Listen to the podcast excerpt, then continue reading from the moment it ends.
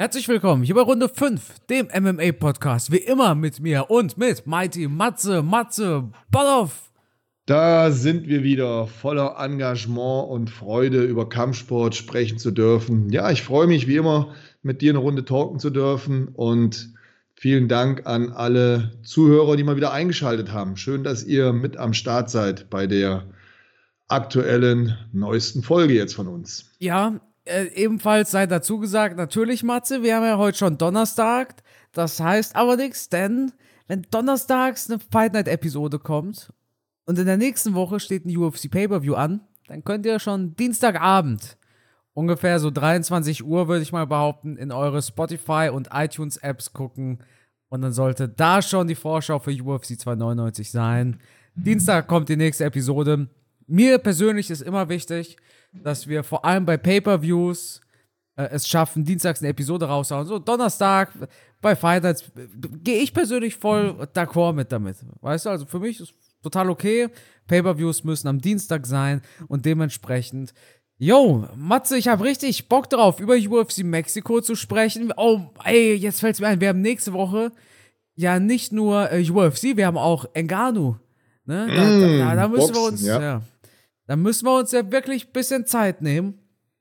Ja, Und das wird auf alle Fälle eine Special-Folge. Also wer da nächste Woche nicht dabei ist, der verpasst wirklich was. Ja, das Problem ist, dem wird ja auch ziemlich langweilig, weil am Tag danach im Pausenraum, auf der Arbeit oder im Schulhof oder in der Cafeteria, in der Uni oder in der Bibliothek, alle werden über diese Episode sprechen. oder im Fitnessstudio. Oder im Fitnessstudio. Und ja, oder im, na, im Training oder was auch immer. Und wer die nicht angehört hat, der muss dann halt allein in der Ecke sitzen. Ja, Matze, wir hatten die UFC Fight Night in Mexiko. Im Co-Main Event hatten wir Jair Rodriguez gegen Brian Ortega. Übrigens hatten wir auch den 19-jährigen, 18-jährigen, der einfach kurz vor dem Fight abgesagt hat. Kurios, oder? Ja, ich, ich habe das gar nicht mitbekommen. Ich habe vom Fernseher gesessen und habe auf diesen Kampf gewartet und habe dann gedacht, bin ich zwischendurch eingepennt? War der jetzt schon dran? Ja. Ne, also ich habe den Moment irgendwo verpasst, als gesagt wurde, dass er nicht kämpft. Ja, und habe dann nachher an mir gezweifelt.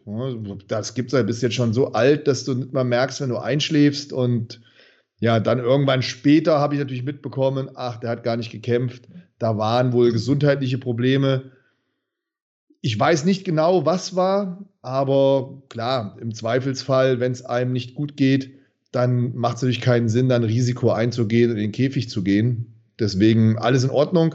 Der Kampf soll ja in relativ kurzer Zeit stattfinden. Ah, Gibt es da schon ne, wieder einen Termin? Hast du was mitbekommen? Nicht passieren. Dana White postete an dem Abend noch, Jo, wir sehen den Fight nächste Woche, also jetzt bei der UFC Fight Night, die wir jetzt am Samstag sehen mit Rosenstrike im Main Event. Dazu wird es aber nicht kommen. Äh, Ricky Turchers hat unterschrieben, aber Raul Rosas Jr. hat nicht angenommen. Wollte nicht. Hm. Konnte nicht. Warum Na gut, immer? vielleicht ist er ja immer noch krank, könnte ja sein. Ja, der hat sich einfach, ich denke, so wie er es beschrieben hat, Kreislauf.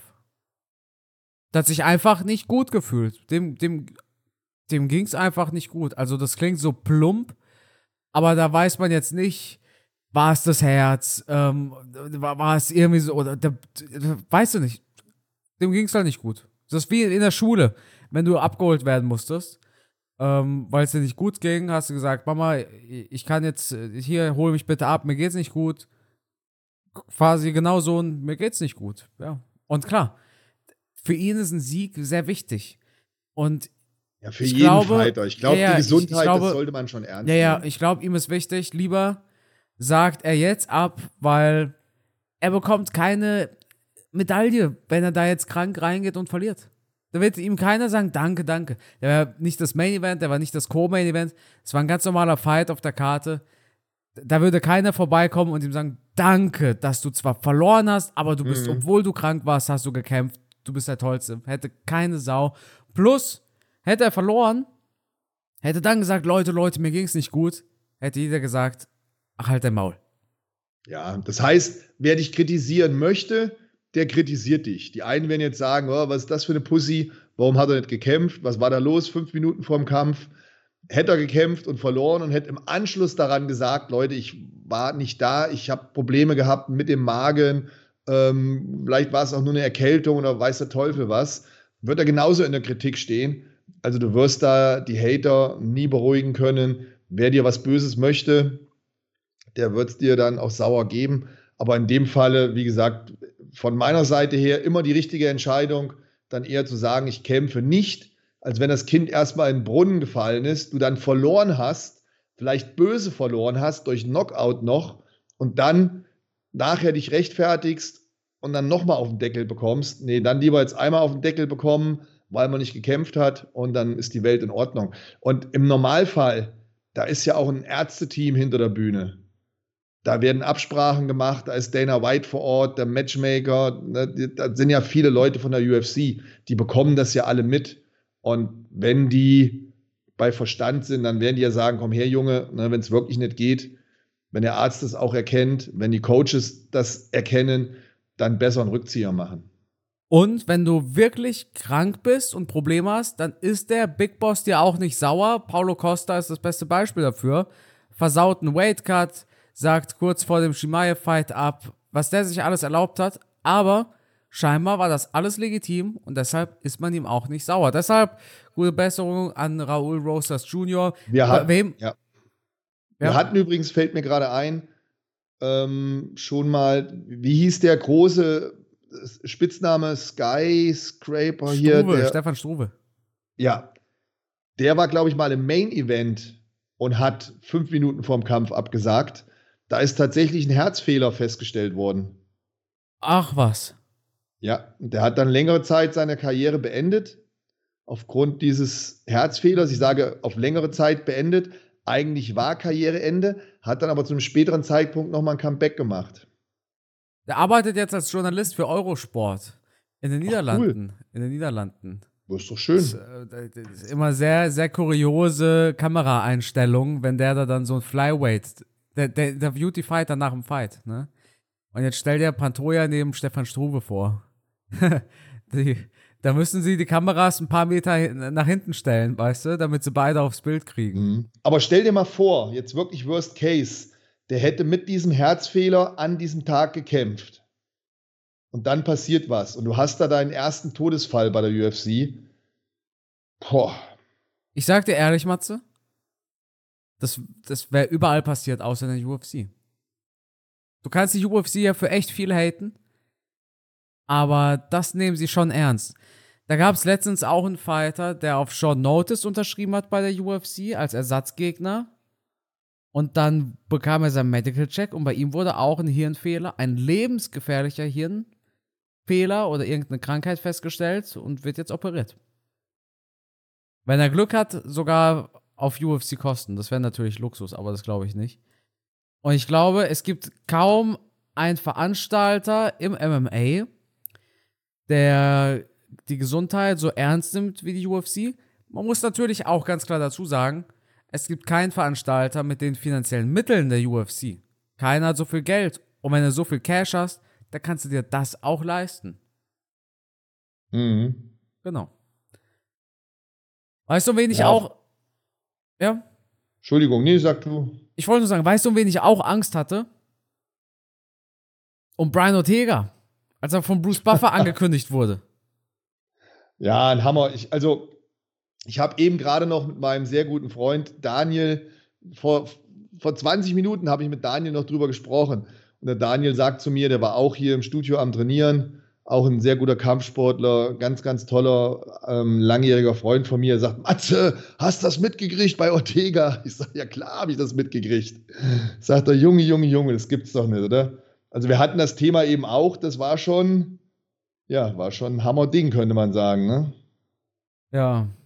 Da hat er wirklich, da hat er tatsächlich wirklich nochmal, äh, wirklich nochmal äh, Glück gehabt. Also, einige werden ja gar nicht wissen, was passiert ist.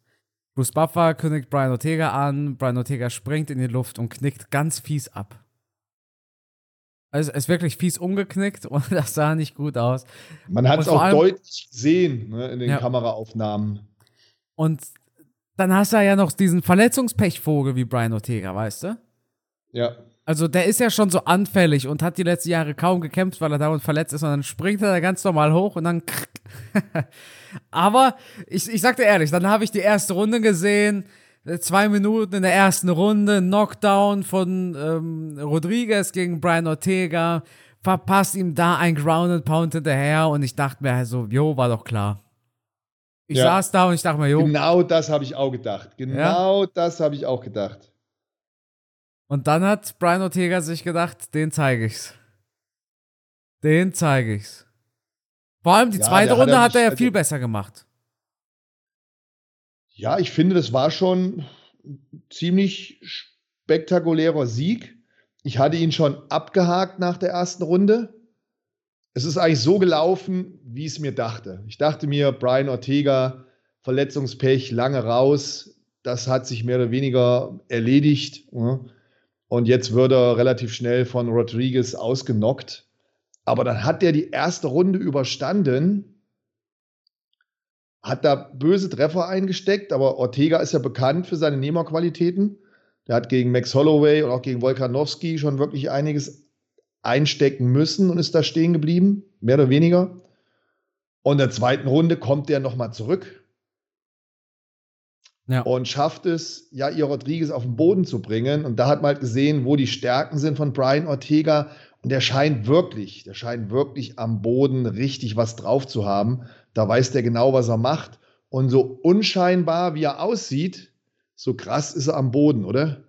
Den ja, sieht man absolut. das auch nicht an. Das ist eher so ein unscheinbarer Kämpfer, keine definierte Muskulatur. Ne? Aber wenn der am Boden ist, dann ist der wie eine, wie eine Anaconda, wie so eine Schlange. Und ja, ihr Rodriguez sah, sah teilweise, nix, will nichts Böses sagen, um Gottes Willen, aber er sah da schon ein bisschen wie ein Anfänger aus.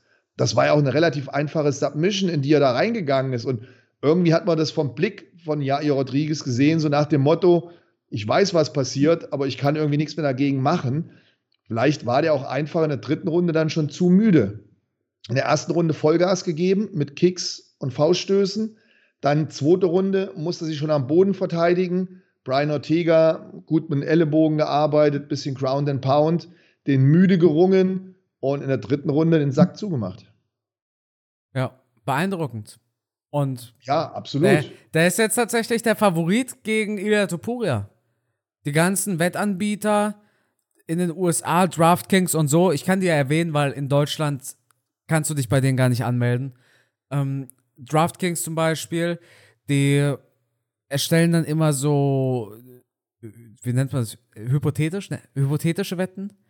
Halt theoretisch, die haben auch Wetten für McGregor gegen Chandler zurzeit. Ne? Und falls der Kampf stattfindet, dann bleiben die Quoten. Und dort ist Brian Ortega tatsächlich aktuell der Favorit gegen Ilya Tupuria. Was ich auch das ein bisschen überraschend, finde ich ein bisschen überraschend, ja. Ich hoffe, ich hoffe ehrlich gesagt auch gar nicht, dass dieser Fight jetzt als nächstes kommt. Also mein erster Gedanke war schon, ja, hätte ich ja irgendwie doch Bock drauf. Weil Ortega ist ja dann doch ein guter Grappler. Aber weißt du, was Gilbert Burns gesagt hat? Ilya Tupuria hat im Killcliff bei Burns im Gym trainiert, ne? Und sich vorbereitet auf den Volkanowski-Fight. Und der Typ hat mit den großen Boxhandschuhen drei seiner Trainingspartner ausgenockt. Was? Topuria? Ja, ja. Wow. Das hat, äh, das hat äh, Gilbert Burns gesagt. Krass.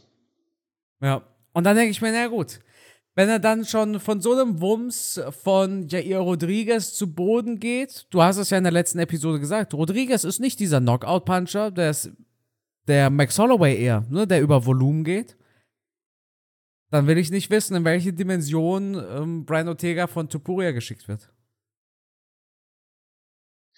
Ja, das ist halt die Gefahr. Ne? Wie viel kann ein Ortega einstecken noch? Ne? Wann wird das Kinn vielleicht doch geknackt? Ja, weil der hat, der, also der wurde von Volkanovski und Holloway echt fies verprügelt. Aber ganz ja. fies. Holloway hat ihm da ganz schön, puff, eingeschenkt. Und Wolkanowski hat auch harte Dinger bei Brian Ortega gelandet. Aber umso geiler, dass er gewonnen hat. Also wir reden ihn ja gerade ein bisschen so schlecht, aber ey, der Typ Nein, hat gewonnen, um der Gottes hat gewonnen. Willen, um Gottes Willen. Der, hat mich total positiv überrascht. Also, der, der, der hat echt was drauf. Und vor allem am Boden ist er ja eine Koryphäe. Und gegen einen Alexander Wolkanowski oder gegen einen Max Holloway zu verlieren, ist ja jetzt auch keine Schande, um Gottes Willen. Und er ist mit Wolkanowski über fünf Runden gegangen. Ne? Ging er nicht auch mit Ging er nicht auch mit Holloway über die Decision? Nee, nee, da ist doch abgebrochen worden vom Doktor, weil der total zermanscht war im Gesicht. So, aber, aber bestimmt nach der vierten Runde oder so erst, ne? Weil Holloway hat Ja, schon. es war ziemlich, ziemlich zum Ende hin. Holloway hat schon ein bisschen seinen Frust da ablassen können an ihm. Also es, lass mich mal eben gucken. Max Holloway hat gewonnen gegen Brian. Achso, ja, nach der vierten Runde. Ey, Matze, glaubst du es eigentlich, dass Holloway gegen Ortega dieses Jahr sechs Jahre her ist?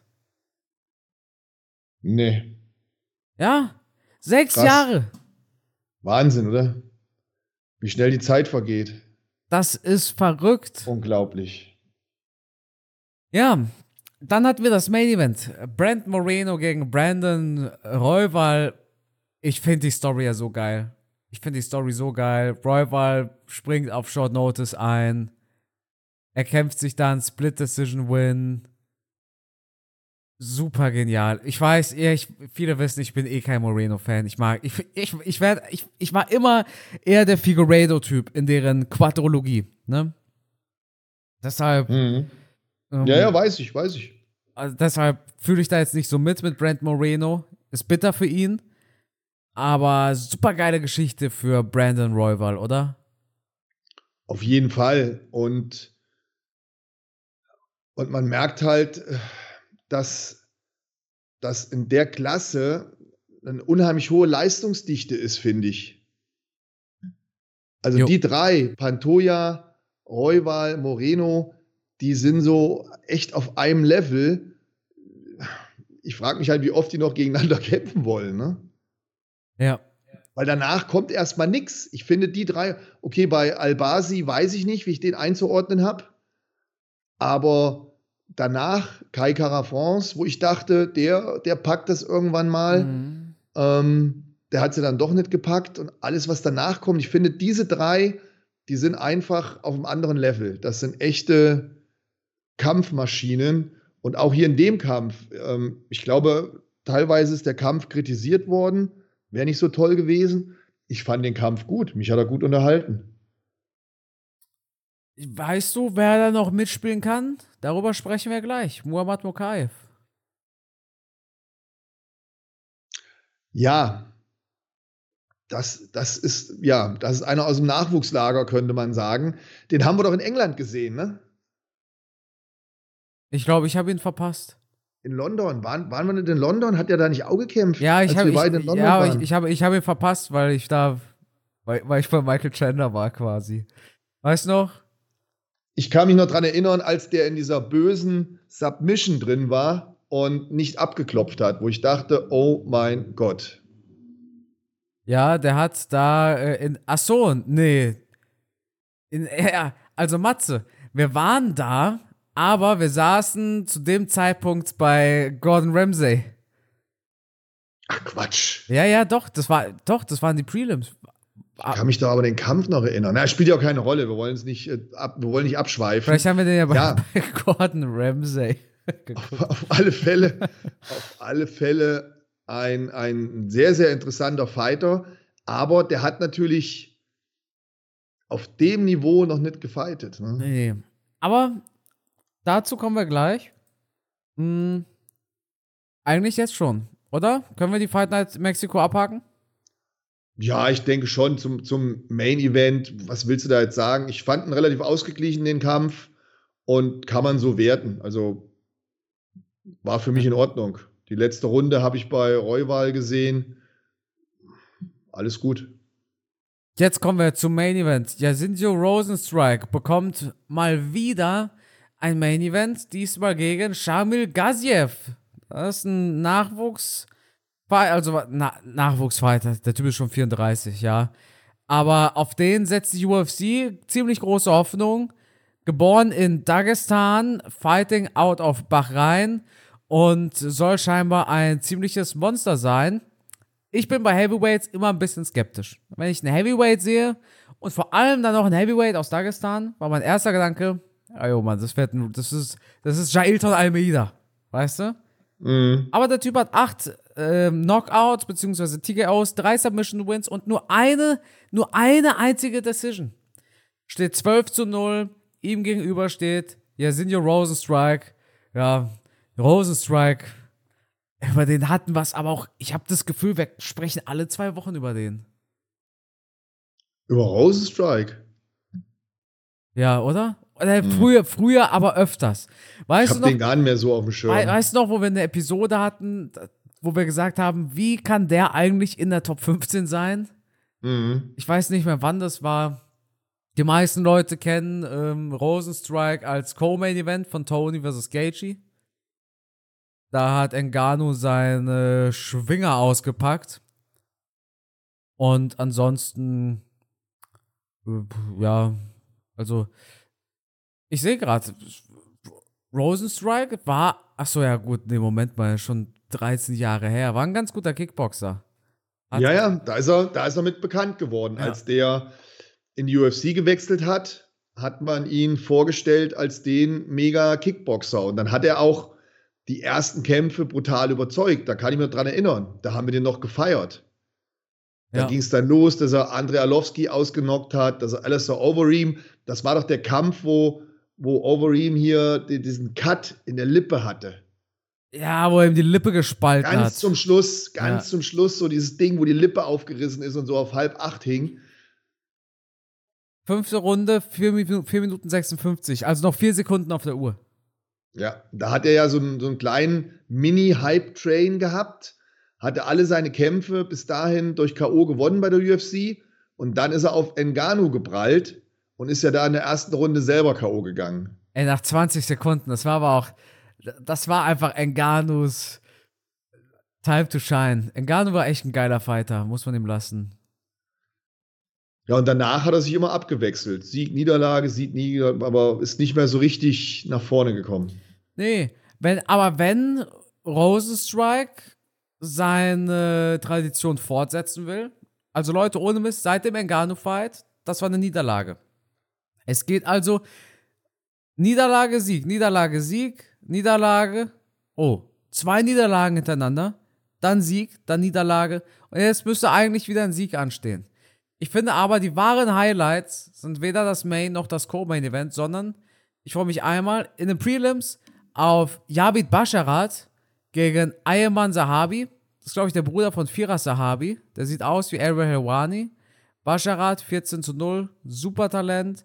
Dann haben wir ebenfalls auf der Maincard Muhammad Mokayev gegen Alex Perez und wir haben ja. Umar Nurmagomedov. Was? Ja, der steht auf der Maincard. Ach, stimmt, stimmt, der kämpft. Das ist aber für, für eine Veranstaltung im Apex sind das gute Fights. Ja, das sind vor allem, das ist hier die, die Talentschau quasi. Ja. Ja, wir sind hier die Talentscouts und wir gucken. Shamil Gaziev mit 12 zu 0, Javid Basharat 14 zu 0, Umar Numagomedov mit 16 zu 0, Vitor Petrino im Co-Main-Event mit 10 zu 0. Ja, einige Nullen. Ich hoffe aber, dass damit nur die Bilanz gemeint ist und nicht die Fighter. Ja? Das stimmt. Also es ist wirklich für eine, für eine, für eine kleine Veranstaltung interessant von den Kämpfen her. Wirklich interessant. Ja. Also allein Mukayev und Nurmagomedov, das sind jetzt aus meiner Sicht die, auf welche ich mich am meisten freue. Die machen das Einschalten schon interessant. Wird eine gute UFC Fight Night, denke ich. Vor allem für, also ich glaube, das wird eine Fight Night, wo auch der Casual sich sagen kann, komm, ich glaube, ich glaube, ich schalte heute mal rein. Es sind natürlich teilweise die kleinen Jungs, das heißt Mokayev oder Umar, das ist Bantamweight. Es sind aber auch die großen Jungs mit Rosenstrike, also wer, wer ähm, große, fleischige Männer sehen will, der soll einfach bis um 4 Uhr wach bleiben und kriegt seine Main Event. Oder ihr bekommt natürlich die 56 Kilo männliche Gewichtsklasse. Ja, das Positive, der Main Event wird schnell gehen. Aber ich war nicht ganz so sicher. Doch, doch. Ach, warte mal, die Main Card geht um 22 Uhr los. Also ja cool. So früh? Ja, ja. Ja, hier 22 Uhr. Rosenstrike versus Shamil Gaziev. Wie kommt das? Ist da irgendeine Sportveranstaltung in den USA, von der wir nichts wissen? Sind nicht, ähm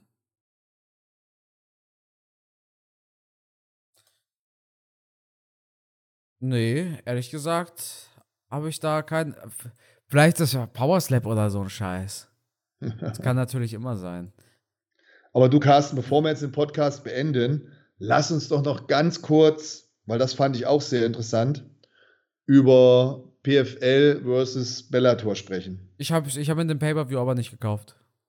Ich schon. Sehe ich nicht ein. Also, Matze, aber nee, also, ja, komm, 15 Euro dafür. Nächsten Monat wird die Hand wieder aufgehalten für 25 Euro für Engano versus AJ. Jetzt rechne doch mal. 25 Euro dafür, 15 Euro dafür, plus 45 Euro im Monatsabo, damit du, damit du dir das Recht erlauben kannst, Pay-per-Views zu kaufen. Irgendwann, also irgendwann reicht's mir auch. Ohne Scheiß. Gut, ich, also, ich mag das Zone, ja, und versteht mich nicht falsch und mir wurde gesagt, ich kann auch bald wieder kommentieren und so ein Kram, aber das finde ich wirklich nicht geil. Ich finde das nicht gut. Ich verstehe es. Das ist nicht der Fehler von The Zone, das kommt von der PFL oder von den Saudis. Aber ich habe darauf immens keinen Bock. Zahlst 45 Euro plus 25 plus 15, geil. Bitte noch UFC Pay-per-Views. Bitte, ja, damit ich noch, damit ich 100 Euro im Monat bezahlen kann. Und dann braucht man sich nicht wundern, dass es so viel Kritik gibt. Ja, dann braucht man sich auch nicht so wundern, dass dann doch diese, diese normalen Fans wegbleiben. Ja. Die Hardcore-Fans, das sind wir, wir werden in den sauren Apfel beißen, werden die Dinge kaufen. Aber in Anbetracht der Situation, die wir im Moment in Deutschland haben, wo überall die Preise hochschießen und der eine oder andere vielleicht wirklich überlegt, was brauche ich, was brauche ich nicht unbedingt und das dann zu Hause in der Familie vielleicht auch besprochen wird, ja, dann werden die Fans, die nicht so hardcore sind wie wir, da mit Sicherheit sagen, okay, da ziehe ich die Reißleine, das ist mir jetzt too much. Und wenn dann wirklich mal ein McGregor kämpft, dann treffe ich mich halt mit meinen Kumpels bei irgendeinem, der halt bereit ist, das zu bezahlen. Aber ich gucke mir nicht mehr die kleinen Veranstaltungen an, wie so eine Fight Night 238 zwischen Rosenstruik und Gassiev, den die meisten wahrscheinlich gar nicht kennen. Ja. Und der Sprung, ich muss sagen, ich, ich zahle gerne. Ich bin jemand von den Menschen, die immer auch die andere Seite sehen und sagen, okay, die machen ihren Job, die müssen auch ihr Geld verdienen, vom Moderator bis zum, was weiß ich, der dahinter arbeitet, zum Parkwächter beim The Zone-Gelände. Alle sollen ihr Geld verdienen, aber jetzt der Sprung, der jetzt gemacht wurde, auf diese circa 45 Euro, der war schon echt groß. Und dann nochmal obendrauf verschiedene Veranstaltungen extra zu berechnen, das ist schon gutes Geld. Ja, ja absolut. Aber gibt es, gibt es nur dieses eine Abo bei The Zone? Nee, nee, du könntest theoretisch mit einem 20 Euro Abo UFC gucken. Und was äh, kann ich dann nicht gucken? Champions League. Ja, dann müsste ich eigentlich mir das, das 20-Euro-Abo holen. Klar. Weil ich gucke ja nur Kampfsport auf, auf The Zone. Ja, aber Matze, du hast es ja. Matze, du, Matze, du hast es ja. ja, ich habe es mir aber auch hart erarbeitet. ja. ja, ja. Nee, warte mal, lass mich mal gucken hier. The Zone, keine Ahnung, steht hier gerade nicht da. Ich will hier nichts Falsches klicken. Hier, habe ich mir ja gekauft. Joshua gegen Wallin, Fury vs. Engano. Ich habe mir sogar KSI, ich habe mir Logan Paul gegen Dylan Dennis habe ich mir gekauft. Und da bist du selber schuld, wenn du so einen Schrott Ja, kaufst. ja, also das war, es war, es war besser als PFL gegen Bellator. Vom, also jetzt ohne Mist, Matze, vom Unterhaltungsfaktor war Logan Paul gegen Case, äh, Logan Paul gegen Dylan Dennis besser als PFL vs. Bellator. Na. Ich mag diese, diese unertragbare Arroganz der PFL nicht. Und ich mag ähm, falsche Versprechung und Abmachung mag ich auch nicht. Ich warte immer noch auf mein Interview mit Francis Ngannou. Übrigens, mir, mir, folgt der PFL Europe Instagram-Account bei, in, äh, äh, bei Instagram. Da habe ich immer Angst, wenn ich was über die PFL sage, dass es jetzt jemand von der PFL sieht und dann total traurig ist. Dass, äh, ich meine, ja, es ist schwer. Ich bin auch ein bisschen gefrustet, weil die sich einfach nicht an die Dinge gehalten haben, die abgemacht waren. Also spricht ein bisschen die, die beleidigte Leberwurst auch aus mir raus. Mhm. Bin ehrlich. Ja, ja.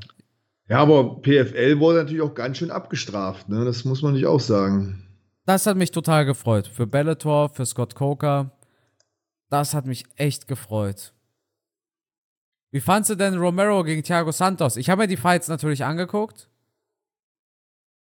Ähm, ich war bei einem Freund und dort haben wir die geguckt. Ich habe mir selber halt nicht den Pay-Per-View gekauft, aber der Kollege. Und äh, dort haben wir uns die Fights angeguckt. Aber Romero gegen Santos, ich habe mir leider im Kopf habe ich mir den Fight vorgestellt, den es vor sieben Jahren gegeben hätte. Ja, du siehst halt, dass, dass Thiago Santos, das ist nicht mehr der Thiago Santos, den ich früher geliebt habe, den ich so spektakulär fand. John Jones hat einfach die Karriere beendet oder vielmehr die, die schweren Knieverletzungen. Der hat seitdem einfach nicht mehr die Athletik, die Spritzigkeit, die Offensive, die Dynamik, das fehlt alles. Ich weiß nicht, wie es ihm gesundheitlich geht, was die Knie machen, aber das hat er nie wieder geschafft, muskulär so hinzubekommen, dass ihm da die Dynamik ne, wieder vorhanden ist. Und Joel Romero ist halt jetzt auch alt geworden. Klar, der sieht noch aus wie ein toller Bodybuilder, aber vom Kampf her ist er auch relativ langsam geworden, ein bisschen behäbig. Ja, das war jetzt ein Kampf, der dem Alter angemessen ist, aber jetzt nichts, was mich vom Hocker gerissen hat. Wenn du an solche Fights gehst, bist du da eher der Romantiker oder der Realist? Das heißt, es ist kurz vor ähm, kurz vor dem Fight, denkst du dir, boah, das wird jetzt ein dickes Ding? Oder denkst du dir, nee, die sind zu alt, das sind alte Säcke? Ich freue mich drauf. Ich schalte das ein, weil ich die halt ewig schon verfolge und weil ich die toll finde und natürlich deren Karriere und das Alter respektiere. Aber es kommt dann leider meistens so, wie ich es mir gedacht habe. Wo ich mir dann denke, na gut, jetzt. Also bist du beides quasi. Ja, jetzt ja. ist der Lack langsam ab und ich möchte die dann ungern kritisieren, weil ich ja so ein großer Fan von denen bin und mir tut es dann in der Seele weh. Aber das sind halt nicht mehr die Fighter, die sie früher mal waren. Ne? Ich meine, Matze, wie alt bist du jetzt? 52. Hättest du dir vor fünf Jahren, ungefähr als wir den Podcast gestartet haben, hättest du dir dann noch vorstellen können zu kämpfen? Nein, nein. nein? Hätte ich körperlich nicht mehr geschafft und äh, ich, ich merke das ja selber von, von der Athletik her. Das ist einfach nicht mehr das Gleiche wie vor 20 Jahren. Das ist einfach so. Man, man denkt dann immer noch, ja, aber ich kann ja noch dies und ich kann noch das und dann macht man mal einen Kick gegen den Sandsack oder die Bratze und fühlt sich ganz toll. Aber du kannst nicht mehr auf dem Level performen, du kannst nicht mehr auf dem Level kämpfen. Das ist dann einfach durch. Und logisch, es mag immer Ausnahmen geben. Die gibt es in jeder Sportart. Im Bodybuilding, im Kraftsport, im Boxen, ein George Foreman oder was auch immer. Aber das sind doch die großen Ausnahmen. Im Normalfall merkst du doch irgendwann Mitte 30, Ende 30, da ist, da ist vorbei. Da geht's nicht mehr. In vielen anderen Sportarten noch früher. Ja, ich sag dir, ich sag ja auch ganz ehrlich, Gloria Teixeira war, glaube ich, der einzige Ü40-Champion der letzten 10, 15 Jahre. Und immer wenn es um alten Fighter geht, heißt es, aber Glover Teixeira. Aber Glover Teixeira. Ja. Also, da denke ich mir auch, ja, aber wie oft hast du das denn, weißt du? Das war ja auch so eine absolute Ausnahme. Nicht das Maß ja. aller Dinge, sondern ähm, nicht der Regelfall, sondern eine absolute Ausnahme. Genau. Genau das ist der Punkt. Es wird immer Ausnahmen geben. Ich hatte es eben im Boxen auch schon gesagt mit einem George Foreman, aber das ist nicht die Normalität. Die Kämpfer haben alle so viele Trainingseinheiten, so viele Sparrings, so viele Krafteinheiten, so viele Weightcuts hinter sich, da ist der Körper irgendwann ausgelaugt. Das funktioniert nicht mehr so wie bei einem jungen Athleten. Und dann fehlen dir, ich meine, es sind immer noch großartige Kämpfer, ne? die, die, die würden mich ne, um kleinen Finger wickeln. Darum geht es aber nicht. Es geht darum, dass du einfach nicht mehr dein eigenes Potenzial zu 100 Prozent erreichen kannst. Das ist dann nur noch ein Thiago Santos mit 75 Prozent. Aber das sind genau die Prozent, die hinten raus fehlen, um andere Spitzenleute, die bei 100 Prozent sind, zu schlagen. Das reicht dann einfach nicht. Ja. Genau. Und das kann unter Umständen jetzt bei einem Volkanowski auch sein, dass der nie wieder diese 100 Prozent erreicht, die er in den letzten sechs, sieben, acht Kämpfen hatte. Und jetzt erreicht er vielleicht von seinem Leistungsniveau noch, noch 80 Prozent oder 85 Prozent da reißt er den meisten Kämpfern immer noch den Kopf ab.